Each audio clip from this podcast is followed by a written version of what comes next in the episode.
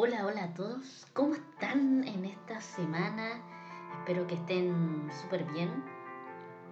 Les habla Ana María Niñez y estamos aquí en nuestra en nuestro tema que hemos estado viendo cada semana, que es aguante, aguante. Y hemos estado viendo varias varias cositas importantes y este esta semana eh, es importante siempre tener un momento para reflexionar, la introspección. Eh, es importante que en cada situación de crisis, yo sé que muchas veces pasamos momentos súper complicados, súper difíciles y no sabemos em, cómo hacerlo o, o si estamos fallando o no.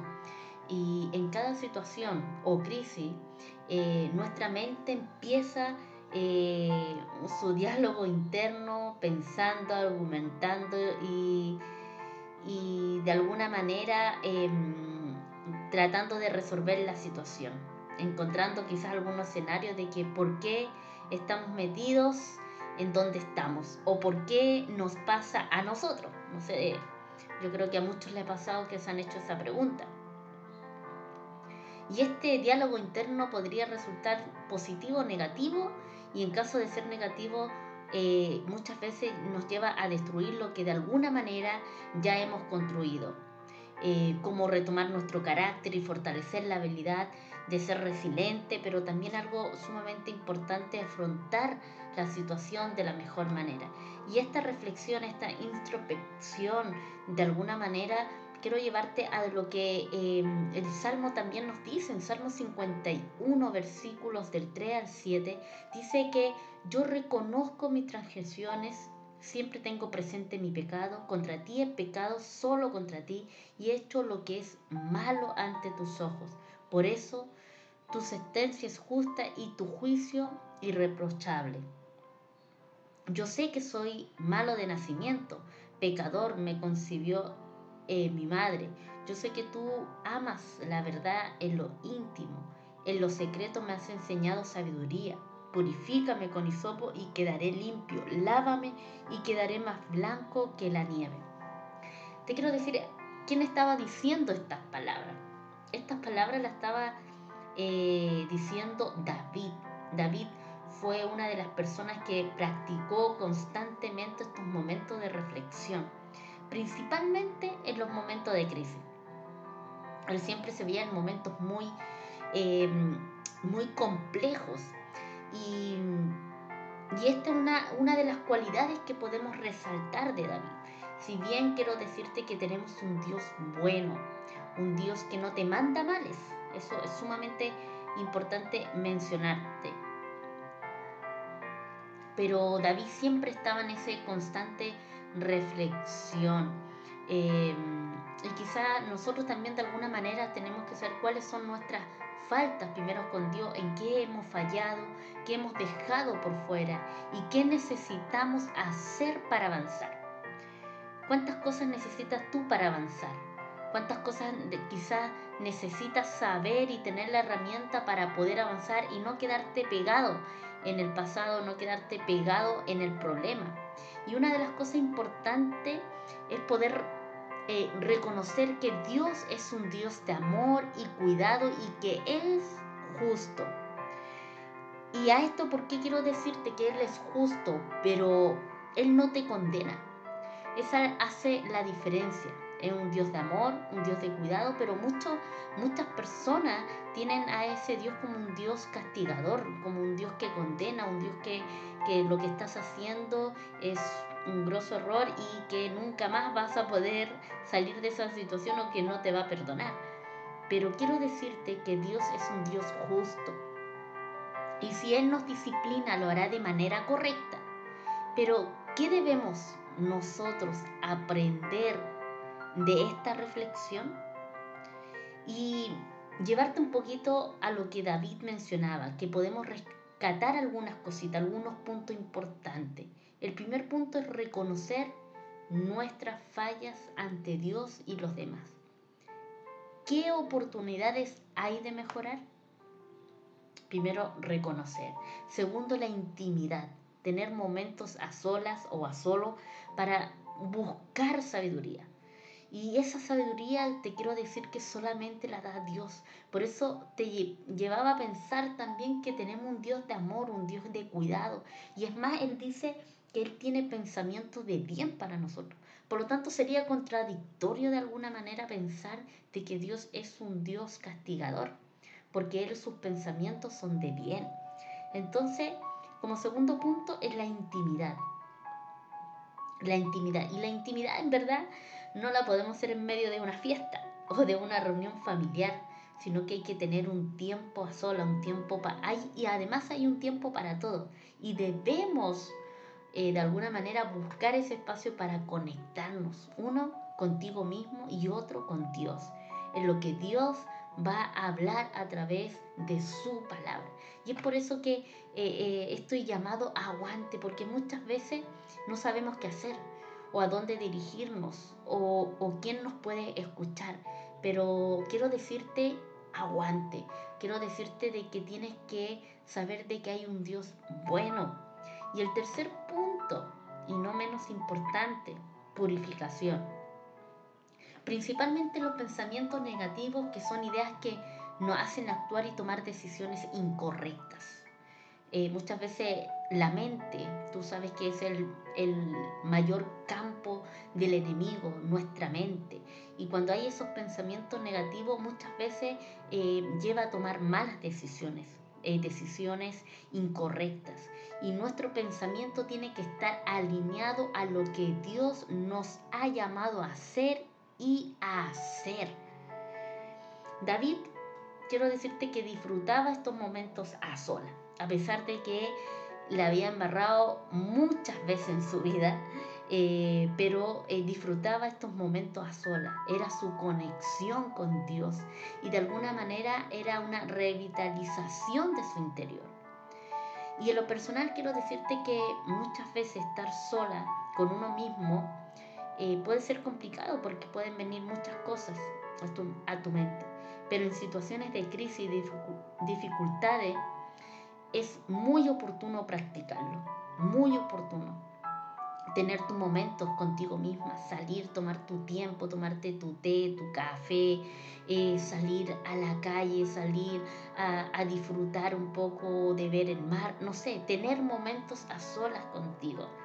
Em, si no tenemos esa costumbre, muchas veces te vas a estresar y vas a llevar a un momento de colapso pero lo que Dios quiere para ti es algo bueno, es algo bueno.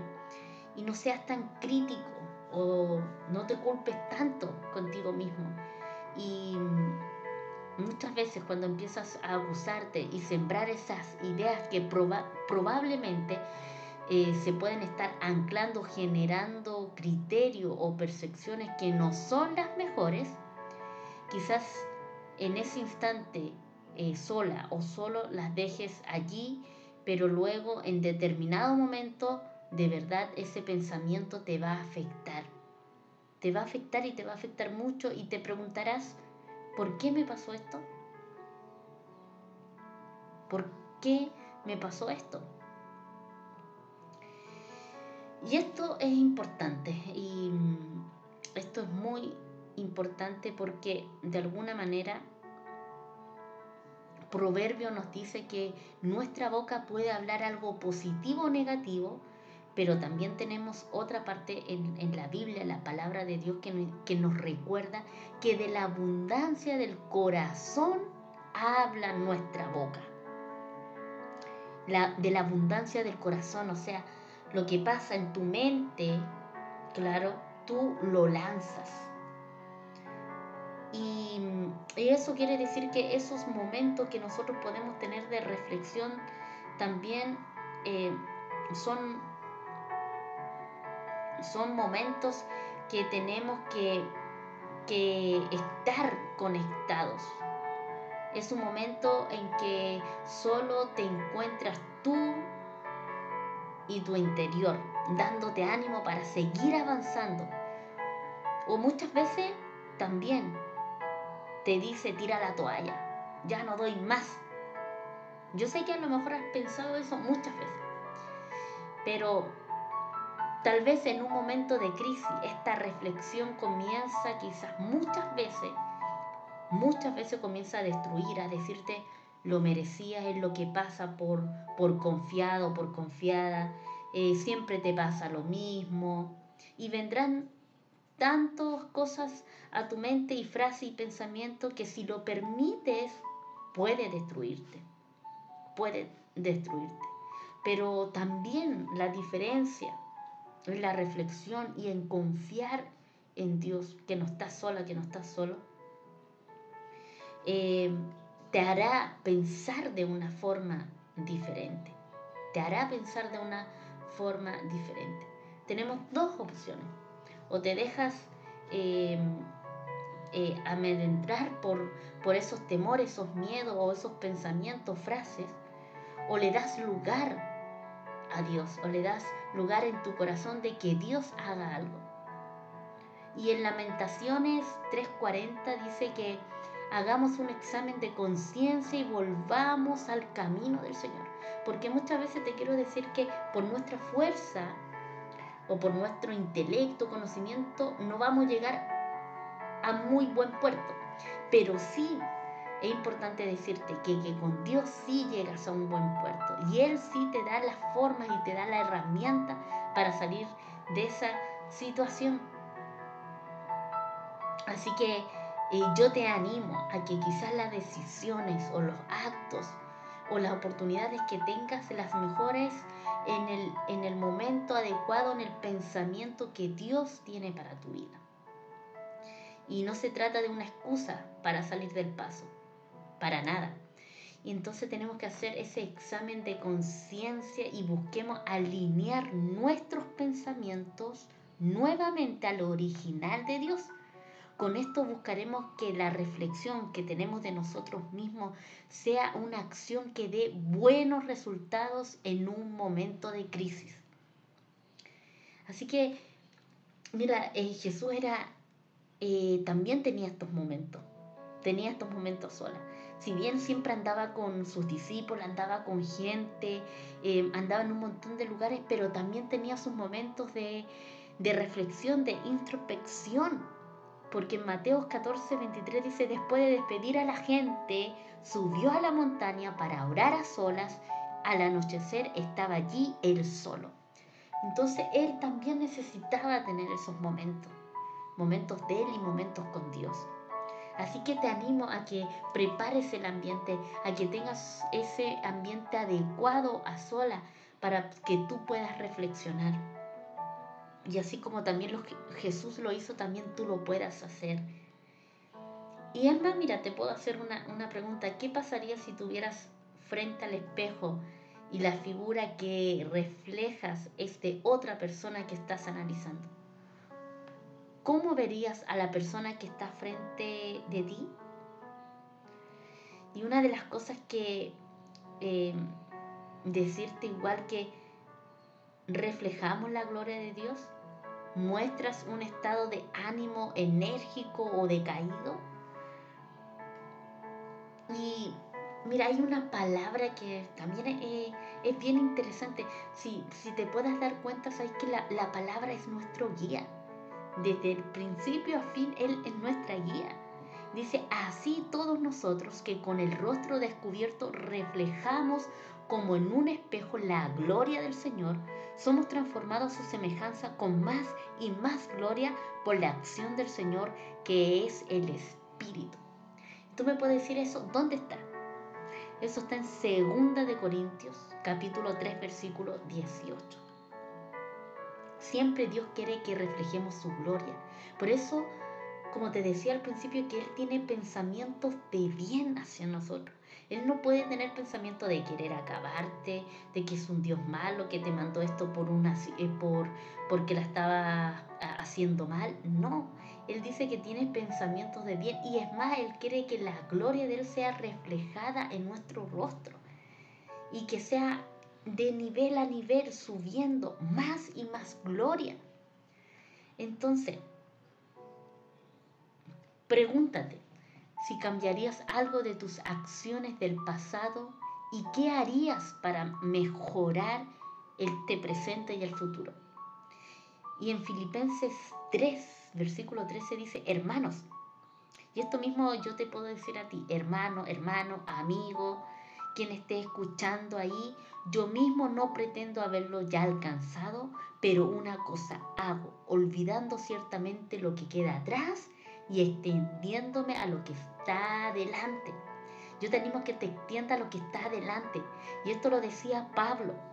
Pablo manifiesta que olvida el pasado para seguir adelante es un hecho que pensamos en ello para no cometer los mismos errores y superar la prueba.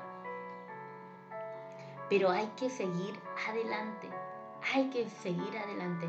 Así que yo te animo a que puedas seguir adelante y que, mm, que esta palabra sea de bendición para tu vida.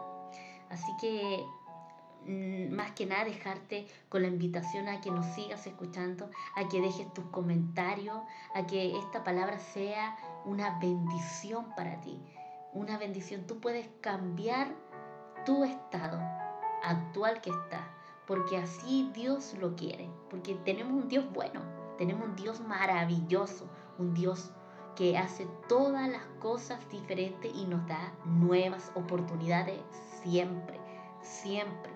Si quizás se ha fallado, se ha fracasado, pero eso no quiere decir que Dios no te ame o Dios no te perdone. Dios te ama, Dios te quiere lo mejor para tu vida. Así que te bendigo en esta hora. Eh, espero que tengas y comiences excelente semana y nos vemos en el otro episodio para que podamos estar de esta manera también conectados y bendiciendo tu vida.